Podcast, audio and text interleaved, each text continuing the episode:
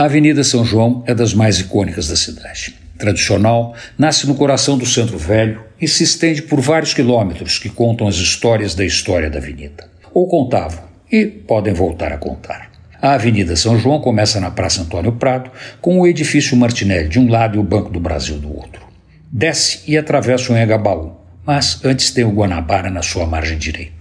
O Guanabara é sobrevivente de uma era maravilhosa em que o centro velho tinha vida, charme, gente nas ruas e grandes sanduíches. Seu sanduíche competia pelo título de melhor da cidade, concorrendo com o Lírico, o Maranduba, a Leiteria Paulista e a Casa Califórnia. Mas não era uma briga de foice no escuro. A competição não era entre os locais, mas na avaliação de seus clientes, alguns ecléticos, que aceitavam todos como maravilhosos, outros nem tanto, até os fanáticos que discutiam as vantagens dos seus preferidos e por que eram melhores do que os outros. Depois do Anhangabaú, a São João começava uma leve subida com endereços clássicos dos dois lados, como o Gaúcho, o edifício das seguradoras, Projeto Niemeyer e a Casa das Alianças, todos antes de chegar no Largo do Paissandu. Em frente ao largo fica a Galeria do Rock, fazendo contraponto com a Igreja de Nossa Senhora do Rosário, da Irmandade dos Homens Pretos, dois clássicos da cidade.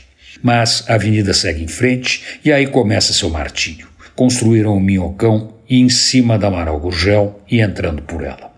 Resolveu um problema de trânsito, mas criou vários problemas sociais. Agora a prefeitura decidiu nos domingos fechar a Avenida São João para os automóveis. É torcer para o novo espaço pegar e a população poder resgatar uma nova área de lazer no leito da antiga Avenida São João. Antônio Penteado Mendonça para a Rádio Dourado e crônicasdacidade.com.br.